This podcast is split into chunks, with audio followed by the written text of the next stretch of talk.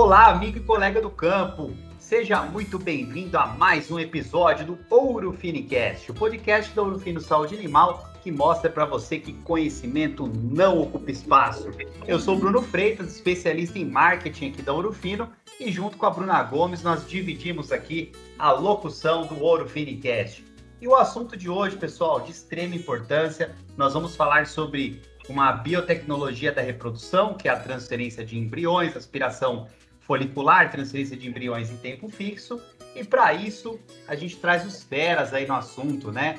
Então, para começar, o nosso primeiro convidado aqui é o Bernardo Marcosi. Ele é mestre em reprodução animal, tem muita experiência, principalmente com aspiração folicular, com essa biotecnologia, e ele é sócio proprietário da Bovigênese Reprodução Animal. É, Bernardo, seja muito bem-vindo aqui ao Ouro Finicast.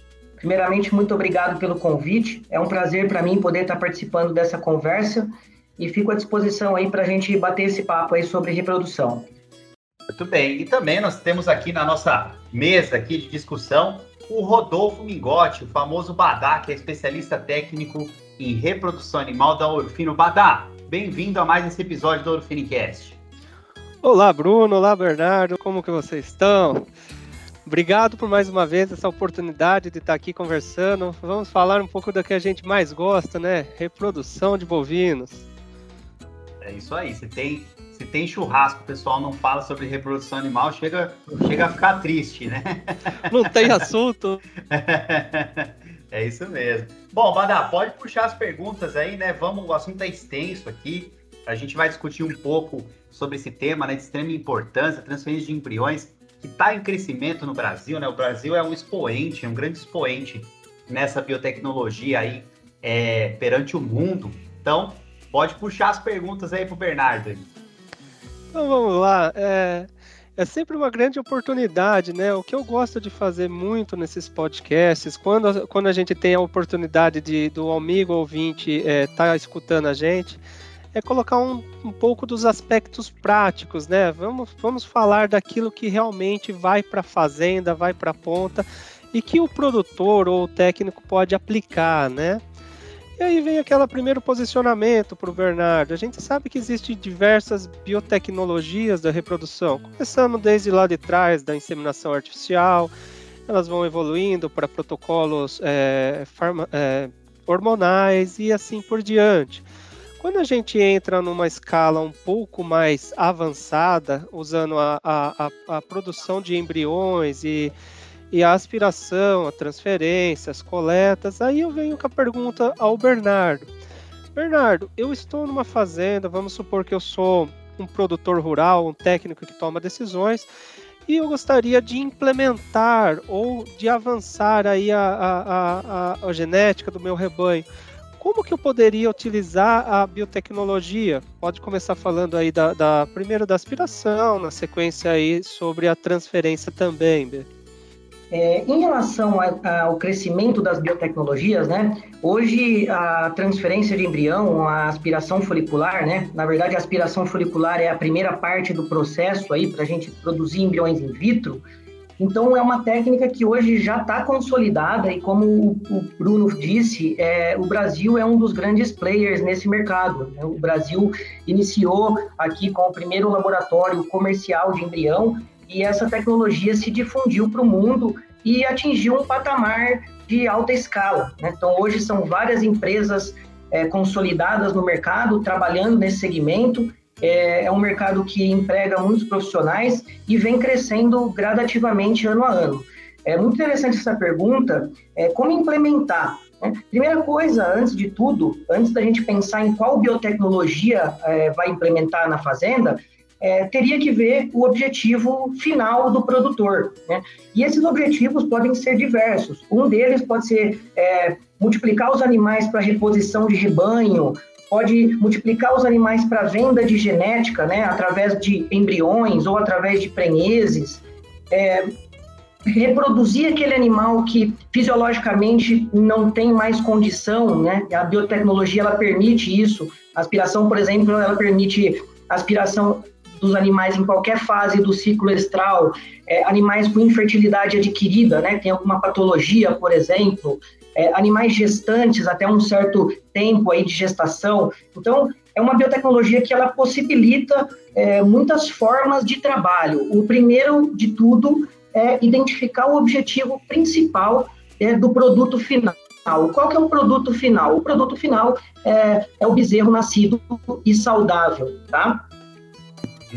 Ô, Bernardo, é legal você comentar isso porque, assim, às vezes as pessoas, elas, elas escutam essas biotecnologias, né, e veem o nível de tecnologia que a gente chegou, já não, quero partir para aspiração folicular, para transferência, mas tem que definir um objetivo muito, muito claro, né? Porque se a gente for olhar, por exemplo, a inseminação artificial, a IATF, ela, ela multiplica a genética do macho, né? Aquele sêmen né, que você está utilizando.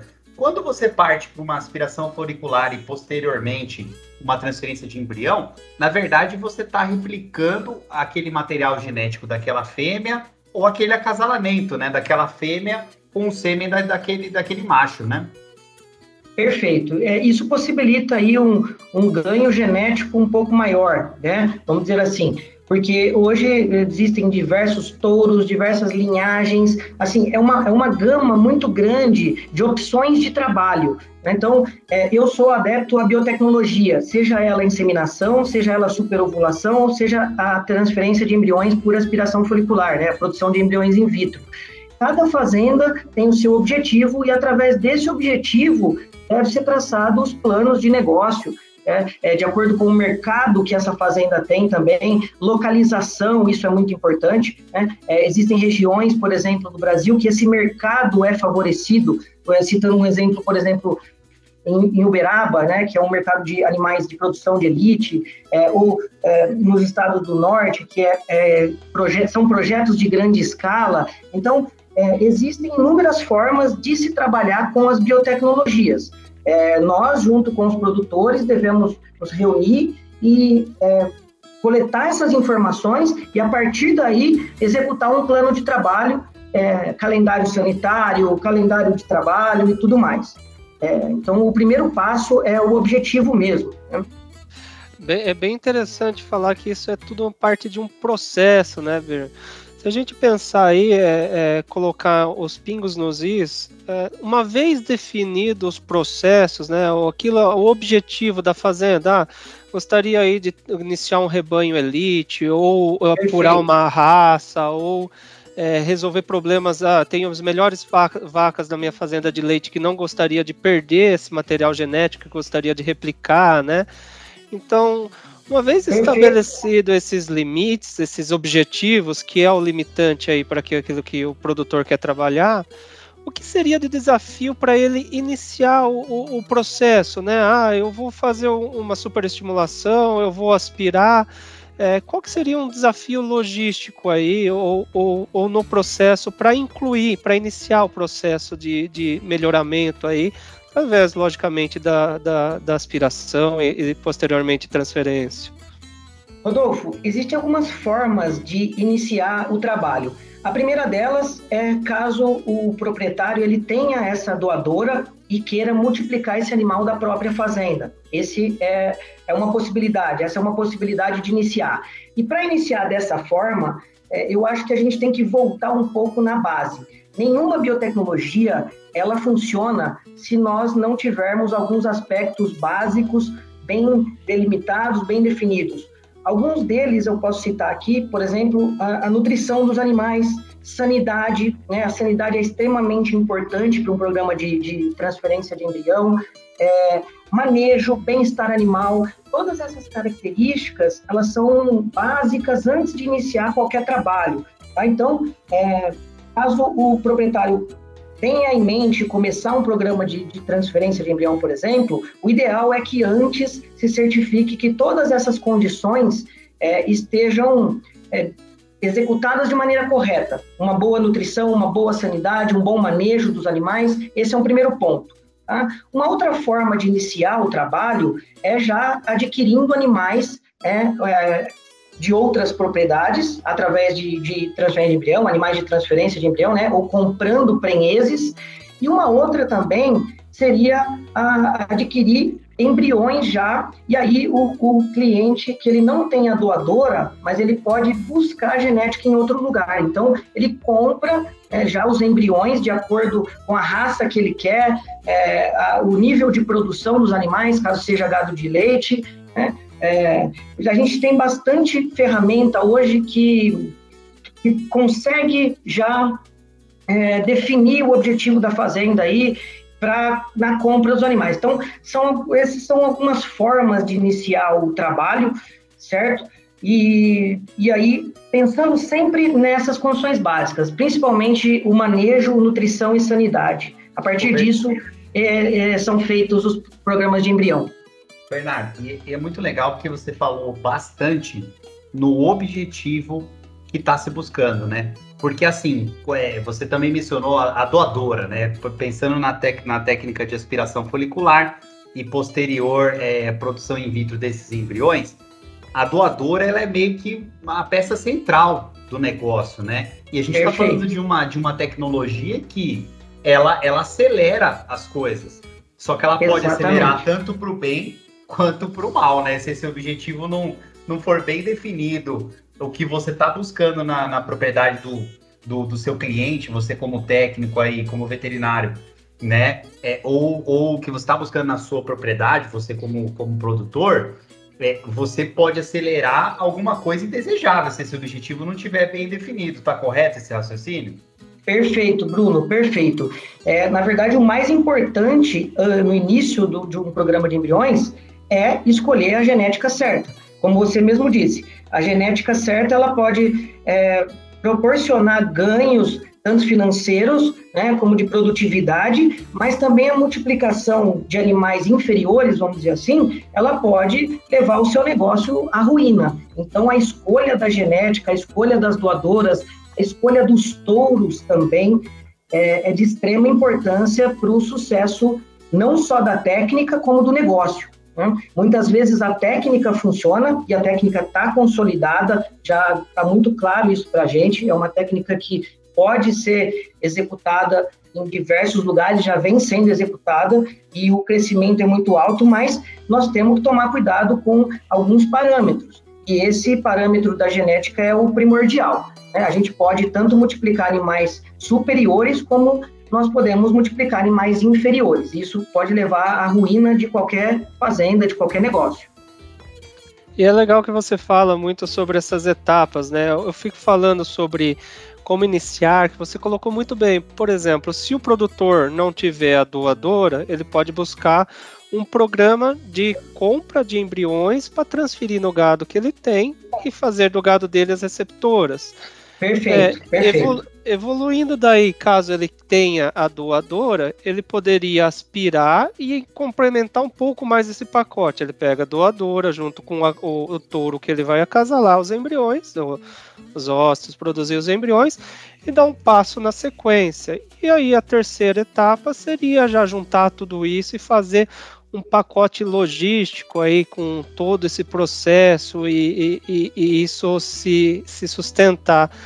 Aí, Bernardo, eu queria que você explicasse para a gente, na sua, na sua é, opinião, é, como que se pode colocar um, um, processo completo aí dentro de uma, de uma empresa, dentro de uma, uma fazenda? Como que seria esse, esse, qual que são os entraves de colocar aí toda essa etapa entre aspiração, transferência, levar os, os embriões, os ossos para ser produzidos em laboratório. Fala um pouco mais sobre isso para gente.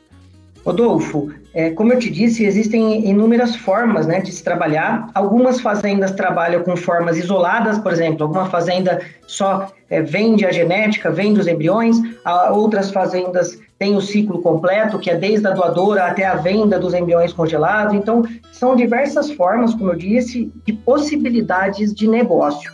É, os entraves, é, os desafios, são alguns, é, são inúmeros, na verdade. Então, eu vou citar aqui uns mais, um dos mais importantes. Né? Por exemplo, é, inicialmente, os, o, manejo geral da fazenda, né? que, é, mesmo assim, nós temos ainda muitos entraves que começam na fazenda, que é, como eu repeti, como eu falei, é nutrição, sanidade. Então, é, tudo é um passo a passo. Nós devemos primeiro certificar de todos esses manejos na fazenda e, a partir daí, iniciar o programa de embriões. Então, escolhendo um laboratório de confiança que tenham resultados consistentes e mão de obra qualificada para fazer o serviço, é, contratando serviços veterinários também de qualidade, é, objetivando o que o cliente quer. Por exemplo, é, os desafios são, são inúmeros, e aí entra uma outra parte sobre fatores ligados à doadora, fatores ligados ao touro, a qualidade do sêmen, isso tudo deve ser ajustado também antes de começar um programa. Né? Muitos programas é, não se desenvolvem não por conta da eficiência da técnica, mas muitos programas de reprodução eles não se desenvolvem por conta de um erro da nossa parte ou da parte do próprio produtor em não analisar todos os fatores separadamente e tomar as decisões acertadas. Por exemplo, vou citar um exemplo aqui: é, um touro, é, ele tem o, o touro ele tem uma interação muito forte né, no resultado de produção de embriões. Então, é, alguns touros têm eficiência baixa, por exemplo, na produção de embrião. Muitas vezes o touro ele tem uma genética excelente, mas na produção in vitro de embriões ele tem um resultado que não, que não é eficiente. Então, é, muitas vezes a escolha errada de um touro, é, ou a escolha errada de um laboratório, ou a escolha errada de um acasalamento, isso pode levar o projeto todo à ruína. Então, o importante é sempre programar tudo antecipadamente e organizar para reduzir a chance de ter um problema. Ô, Bernardo, e você, e você que. Ô, Badá, desculpa te cortar, mas aqui veio essa curiosidade, né? Você que, que é, trabalha não só no Brasil, né, mas internacionalmente também, em vários países aí, com tanto na parte de instrução, né, quanto na parte da, da, da biotecnologia em si, né? É, o que você acha, por exemplo, vamos supor que tem, tem um técnico aqui, um colega veterinário que está nos ouvindo aí, né? É, e fala, poxa, eu acho que isso é legal, é uma técnica legal para colocar no meu, no meu portfólio aqui de, de serviços que eu consigo prestar. O que você acha? Essa, essa pessoa precisa de, de, uma série de equipamentos, né? Mas basicamente, assim, no, em, é, no, ter, no ponto de vista da capacitação, você acha que é fundamental para um técnico que deseja trabalhar com a biotecnologia de aspiração folicular e, consequentemente, também transferência de embrião? Bruno, excelente pergunta. É, o mercado vem crescendo exponencialmente, tanto no número de empresas abertas, como também a demanda de outros veterinários. Então, é, é um mercado que está absorvendo pessoas, porém, essa é uma grande dificuldade. É, nessa área, é difícil encontrar mão de obra qualificada. E por quê?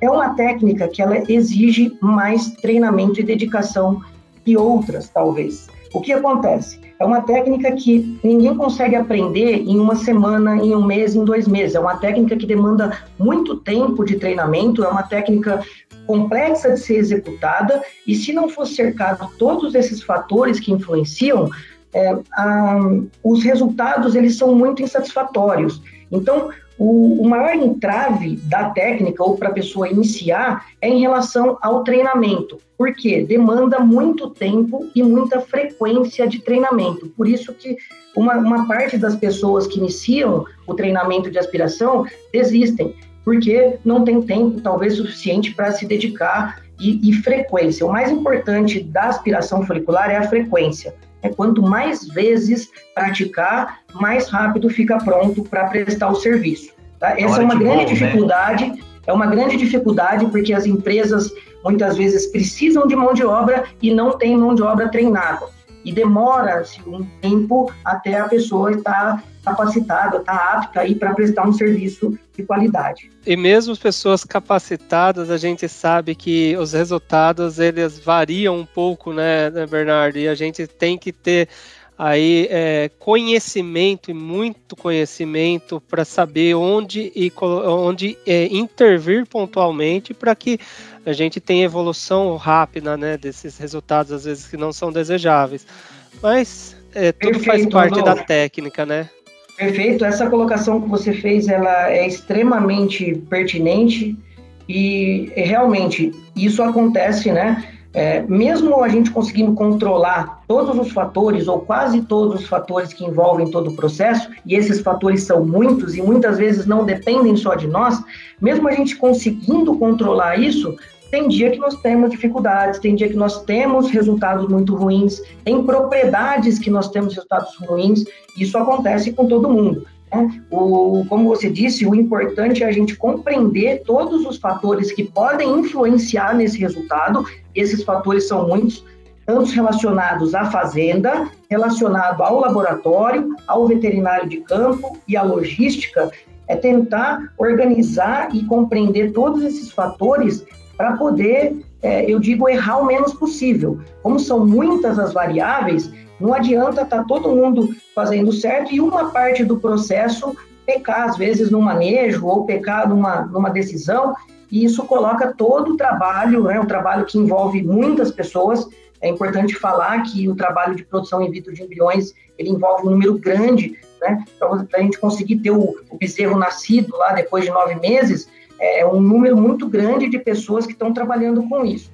E, um número muito grande de fatores que influenciam também. Então, quanto mais a gente se especializar nesses fatores, é, procurar compreender esses fatores, entender as diferenças para poder intervir, melhores são os nossos resultados. Muito boa a sua colocação.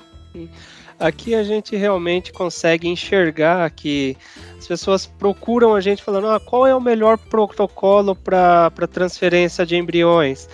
Né? Quando fala-se protocolo, as pessoas já ligam lá, vamos falar do protocolo de controle hormonal, né? A gente tem que lembrar que esses protocolos hormonais, eles têm a finalidade de fazer a vaca ovular ao final do processo. E ela ovulando, daí a gente vai descobrir qual é a janela que vai ser transferido o embriões, selecionar as melhores doador, as melhores receptoras com os melhores corpos lúteos, e aí vai ter a etapa da transferência, uma série de etapas até o primeiro diagnóstico e, consequentemente, até o nascimento, né? Então aqui a gente consegue ver todas as partes do processo, como elas vão se encaixando, né? Então, o resultado aí da, de, de, um bom, de boas taxas de prenhez na transferência não quer dizer só que foi o protocolo hormonal que teve sucesso, mas em sim todas as etapas, né, Bê? Perfeito, perfeito. Essa mesma pergunta, né, que vocês recebem aí sobre qual o melhor protocolo, nós também recebemos é, qual o melhor protocolo para aspiração folicular, ou o que, que faz a vaca produzir mais oócitos. É, e é uma resposta completamente é, difícil de ser dada, e não é não tem uma resposta pronta. Eu sempre falo, na aspiração também nós temos alguns protocolos que podem melhorar a eficiência dos animais. Na minha opinião, todos os protocolos funcionam desde que eles sejam é, colocados de uma maneira consciente na fazenda, avaliando os resultados, tanto os resultados positivos quanto os negativos. Nem todo protocolo funciona em toda fazenda e nem toda raça ou nem toda vaca necessita de um protocolo para ser aspirado. Então, é, é, importante falar sobre isso, é, sobre protocolo, porque, por exemplo, nós podemos aspirar vaca em fase aleatória do ciclo estral. Existem protocolos que podem melhorar? Existem.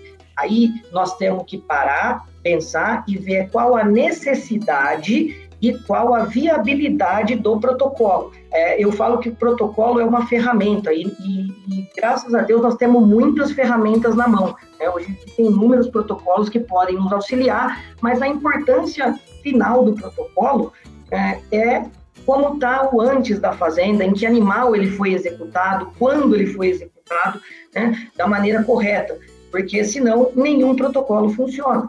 Então, eu acho importante a gente falar sobre protocolos, que é, é para o protocolo funcionar, a gente tem alguns fatores aí que a gente tem que olhar antes de fazer o protocolo, né? Muitas um vezes. indivíduo também, né, Bernardo? Que com essa, a, a, a gente está pensando, pensando na aspiração, é a doadora, né? Tem um pouco do fator indivíduo, né? Porque é, é, é um animal, é aquela doadora que vai produzir uma série de ócitos é, e depois vai para a produção de embrião. Mas tem aquela diferença de resposta individual também, né? Muito mais preeminente, por exemplo, que o IATF, que aí você já, você já fala de rebanho, de lotes, né? Perfeito, perfeito, Bruno. Na aspiração, nós temos um número muito maior de variáveis comparados à IATF, por exemplo. O fator variação individual, né, que é isso que você comentou sobre a doadora, é, não só a variação individual, mas a variação ao longo da vida dessa doadora. Vou citar um exemplo para você. Se a gente pegar uma vaca, por exemplo, que produziu 100 ócitos numa aspiração e dividir 50 ossos dessa vaca com, é, com um touro e 50 ossos com outro touro, por exemplo, o número de embriões produzidos provavelmente vai ser diferente. Então, ossos da mesma vaca com touros diferentes tem um outro fator extremamente importante, chama interação vaca-touro. Algumas vacas produzem bem com alguns touros e com outros touros não. A gente tem variação de partida do sêmen, a gente tem variação de categoria animal, né, de acordo com o que cada categoria animal produz de embrião. Nós temos a idade também como um fator extremamente importante. Então, são inúmeros os fatores. O importante é nós nos cercarmos de tudo o que nós podemos controlar. Tem algumas coisas que nós podemos controlar e devemos, e outras coisas que a gente não consegue controlar. É procurar controlar é, o máximo de coisas possíveis para tentar ter mais resultado. Muito boa essa sua colocação. Mas as variações são grandes. Inclusive, a mesma vaca em serviços diferentes se comporta de maneira diferente, às vezes produzindo mais ou menos ósseo. Nós temos que estar sempre avaliando esses animais, sempre avaliando nossos resultados. Né? Estamos melhorando, estamos é, baixando dos resultados. Essa vaca está produzindo mais durante o tempo, está produzindo menos. Isso é extremamente importante para a tomada de decisão. Perfeito, e você que tem muita experiência, lembro de você no mestrado trabalhando com aquelas é, as novilhas, né, vacas prenhas, novilhas, novilhas ciclano, pré-púberes, as mesmas as novilhas ali bem bem jovens. Lembro, a gente sabia muito bem quanto que cada categoria, só de pensar nas doadoras, como cada categoria estava respondendo de maneira super diferente, né? E isso, quando colocado em escala comercial, a gente identifica muito claramente, né? Muito interessante. Exato. Bruno, é, quer encerrar? Vamos lá. Vamos já se encaminhando aqui para o final né, do podcast. Aqui é, é o que a gente falou lá no começo, né? Se deixar três horas aqui conversando sobre a técnica, o que a gente é, realmente é. Nós somos aficionados aí né, nesse, nesse, tema, né? Mas, Bernardo, a, a, pergunta aí que eu queria deixar, né, para você, para a gente conversar um pouquinho sobre, é, poxa, a, igual você comentou, né, tem várias possibilidades de utilização, né? É, tem alguns estudos aí mostrando, inclusive você participou também, né, mostrando a a integração né, de um protocolo de ATF seguido por uma transferência de embrião, enfim, várias possíveis combinações. Mas como você enxerga o futuro dessa biotecnologia, da transferência de embrião, da transferência de embrião em tempo fixo, é que, né, quando o embrião é produzido in vitro, é ori oriunda da aspiração folicular dessa fêmea. Você acha que o futuro aí, a transferência de embrião tem essa tendência em substituir a IATF, é, caminhar junto, ou cada, cada um no seu quadrado aí, tem, tem espaço para todo mundo? Como você enxerga isso? Bruno, eu vou dar aqui para você a minha opinião pessoal em relação às biotecnologias. Eu acho que nenhuma biotecnologia trabalha sozinho. É, na minha opinião, deve-se trabalhar com todas as biotecnologias disponíveis de acordo com o objetivo de cada fazenda e de cada realidade, vamos dizer assim. É, na minha opinião, eu acho que a gente isolar um fato e falar, ah, vamos substituir essa biotecnologia por essa. Eu não vejo também é, muito sentido nisso. Eu acho que as biotecnologias elas andam juntas e vai ter fazenda que não vai conseguir chegar num patamar de fazer isso tudo né? E vai ter fazenda que vai ter inúmeras possibilidades de trabalho. É, acho que nós, como veterinários, devemos é, olhar a fazenda, olhar o potencial dessa fazenda e instituir a biotecnologia de acordo com cada fazenda e com cada situação. Na minha opinião, todas as biotecnologias elas andam juntas. Eu não sou a favor de substituir é, nenhuma pela outra, mesmo porque Vou dar um exemplo aqui. Alguns animais, por exemplo, é, não respondem à superovulação, mas respondem à fertilização in vitro. E o contrário também. Alguns animais não respondem à fertilização in vitro e respondem melhor à superovulação, por exemplo, algumas raças. Então, são inúmeras particularidades que eu acho que a gente deve avaliar é, para instituir a biotecnologia. E, na minha opinião, eu acho que todas andam juntas aí. uma complementando o que a outra não tem. Eu tenho Perfeito. essa opinião a respeito das biotecnologias. É aquela caixinha de ferramenta e tem um monte de ferramentas diferentes, cada uma serve para uma coisa diferente perfeito, aí, né, perfeito, Perfeito. Todas as biotecnologias hoje são consolidadas. A IATF, o, a superovulação e a fertilização in vitro. São todas biotecnologias consolidadas com resultados é, provados e mais do que provados. Então, cabe a nós é, entendermos onde a gente vai colocar cada biotecnologia de acordo com o objetivo do cliente ou de acordo com a realidade do cliente. Eu Excelente. penso assim também. Excelente. Pois é, o bate-papo aqui está tá ótimo, mas aí infelizmente já vamos encerrar aqui para manter um padrãozinho aí da duração. Bernardo, queria agradecer muito todo esse conhecimento que você trouxe para gente. O ouvinte do Orfinicast já sabe que conhecimento não ocupa espaço e você mandou bem. Aliás, fala um pouco aí da Bovigênese aí para encerrar, né? É, como encontrar vocês, como é, solicitar um serviço, alguma coisa, onde vocês ficam. Faz jabá, é momento do jabá aqui. Bruno, obrigado mais uma vez pelo convite, Rodolfo e a todos que estão nos ouvindo. Eu vou falar um pouquinho da Bovigênese. A Bovigênese é uma empresa de prestação de serviços. Eu sou o sócio proprietário. Então, eu estou localizado em Cravinhos aqui, na mesma, na mesma terra da Orofino e trabalho hoje prestando esse serviço. Eu presto esse serviço de aspiração folicular, transferência de embriões, a parte toda de ultrassonografia reprodutiva, né? Ou seja, a parte de biotecnologia é, em fêmeas bovinas. E também trabalho com uma outra parte, que seria a parte de consultoria, treinamentos, cursos sobre a técnica. Então, nós oferecemos alguns cursos sobre aspiração, sobre ultrassonografia, e é como assim, para iniciar, né? O que, que a gente tem que fazer para iniciar é, todos os fatores que influenciam e tudo mais. É, prestando serviço também em fazendas de corte leite da região, em, em qualquer lugar aí que, na verdade, é, tem a possibilidade de eu ir, né? Então, é, esse é o meu trabalho hoje. Passa o Instagram Faz, aí da, da Bovigênese aí. A Bovigênese começou em 2015 e vou passar para vocês o Instagram, seria arroba Bovigênese mesmo, tá? Arroba é, Bovigênese. E lá tem o site também, que é www.bovigenese.com.br. No site tem algumas informações de como é executado o trabalho, tem alguns artigos também disponibilizados com alguns fatores aí, é, tudo relacionado a essa área de aspiração. É, fique à vontade para visitar o site e se tiver alguma dúvida, alguma coisa, eu me coloco à disposição. Perfeito, Bernardo. Muito obrigado pela sua participação. Badá, obrigado novamente aqui conosco aqui no Ouro Finicast. Sempre uma satisfação ter você conosco, viu? Eu que agradeço, eu que agradeço ao Bernardo. E Bernardo, não seja tão humilde. Nós sabemos que você está no mercado internacional aí nos últimos dois anos.